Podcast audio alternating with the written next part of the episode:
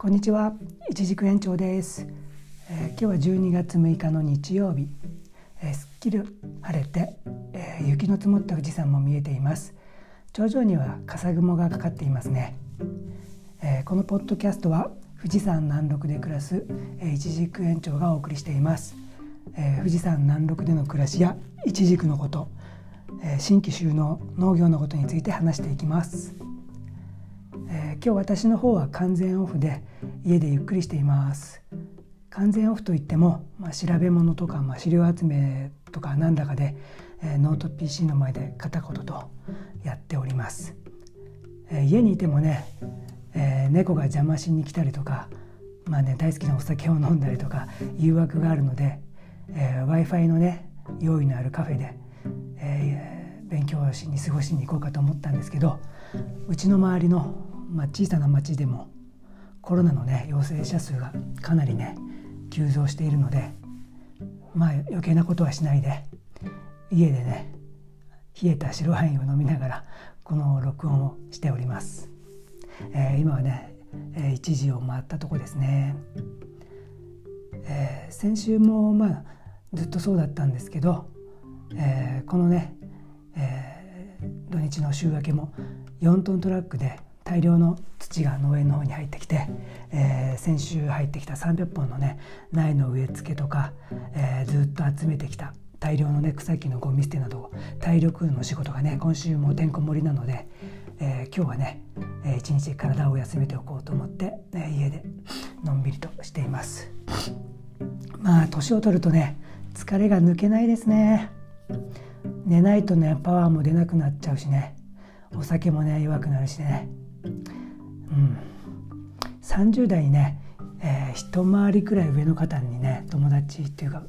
お世話になった先輩にね言われた言葉があって「人生長距離走だからね」ってね言われたことがねここ3年くらいでね身に染みてこうじわじわとね分かってきました。まあ先を考えてね力をうまく配分していかなくちゃって感じですね。特にね最近は7時間以上寝ないとねダメなんですよね。翌日のパフォーマンスが上がらないっていうか、えー、何かのね記事で、まあ、だいぶ前に読んだ記事なんですけど坂本龍一さんですね。彼が言ってたのが7時間の睡眠がちょうどいいねっておっしゃってる記事を何かで読んだことがあるんですけどまあ人それぞれでねいい時間タイミングのね、えー、睡眠時間があるそうでえー、10年前はね僕は4時間半の睡眠がねほんとちょうどいいサイクルだったんですよね。だけど今はもう4時間半じゃもう絶対無理ですね、えー、昼間のね体力とかが追っつかないですね、えー、睡眠っていうことにね関して言うと1年半くらい前にですね肩こりがめちゃくちゃひどくなっちゃった時があってなんかもう頭痛がするぐらいなんかもう血が止まるぐらいねもうパンパンになんか痛くって。肩首がね毎日バッキバキになってんですよね。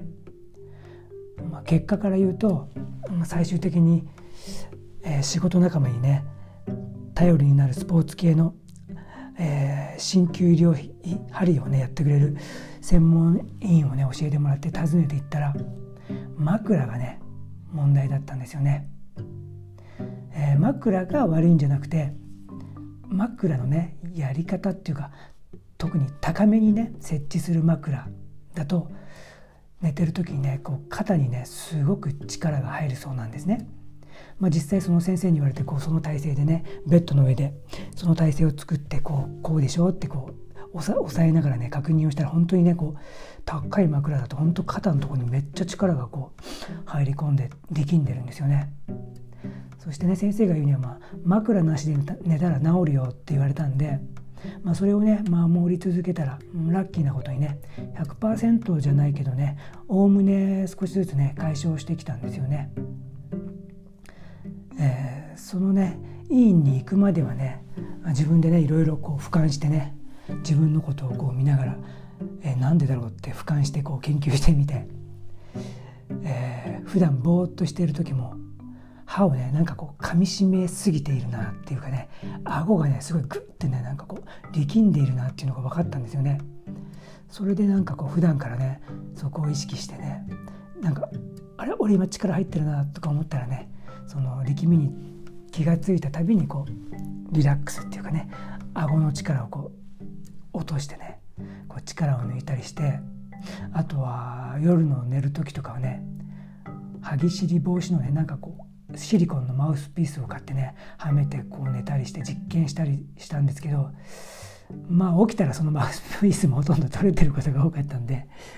あのその顎に力が入ってるってこうリラックスするとかねあとマウスピースとかね自分としてはほとんどね効果があんまりなかったんですよね。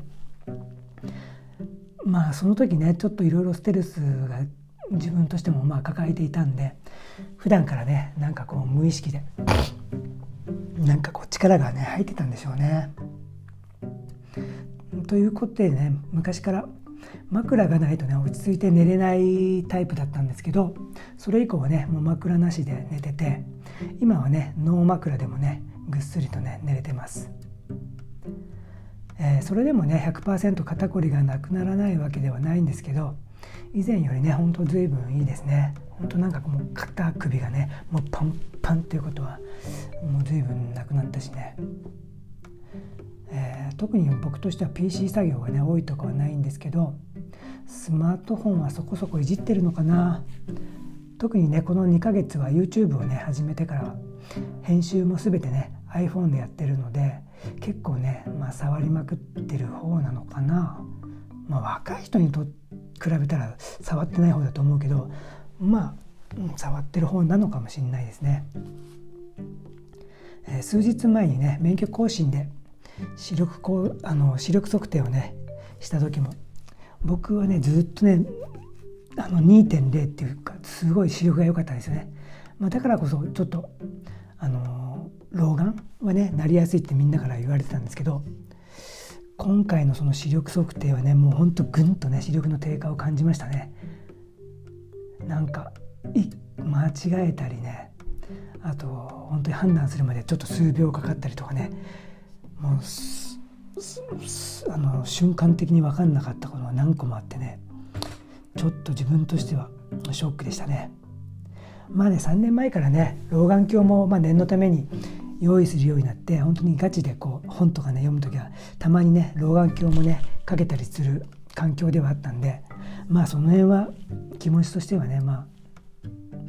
準備はできてたんですけどまあちょっとしたねでもショックでしたね。まあ、ということでなんだかんだで、